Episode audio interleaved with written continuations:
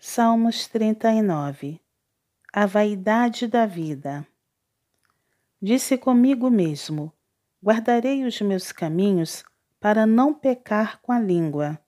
Porei mordaça a minha boca, enquanto estiver na minha presença o ímpio. Emudeci em silêncio, calei acerca do bem, e a minha dor se agravou. Esbraseou-se-me no peito o coração. Enquanto eu meditava, ateou-se o fogo. Então disse eu com a própria língua: Dá-me a conhecer, Senhor, o meu fim, e qual a soma dos meus dias, para que eu reconheça a minha fragilidade. Deste aos meus dias o comprimento de alguns palmos. A tua presença o prazo da minha vida é nada. Na verdade, todo homem, por mais firme que esteja, é pura vaidade. Com efeito, passa o homem como uma sombra.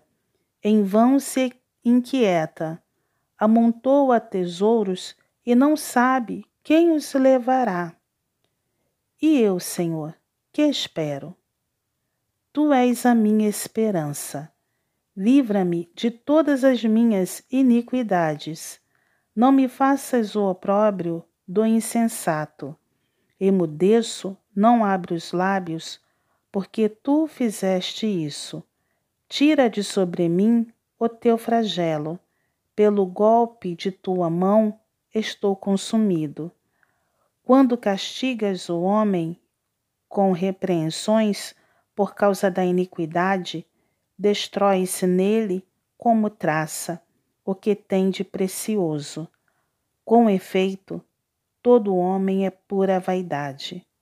Ouve, Senhor, a minha oração. Escuta-me quando grito por socorro. Não te emudeças à vista de minhas lágrimas, porque sou forasteiro à tua presença, peregrino como todos os meus pais o foram. Desvia de mim o olhar para que eu tome alento antes que eu passe e deixe de existir.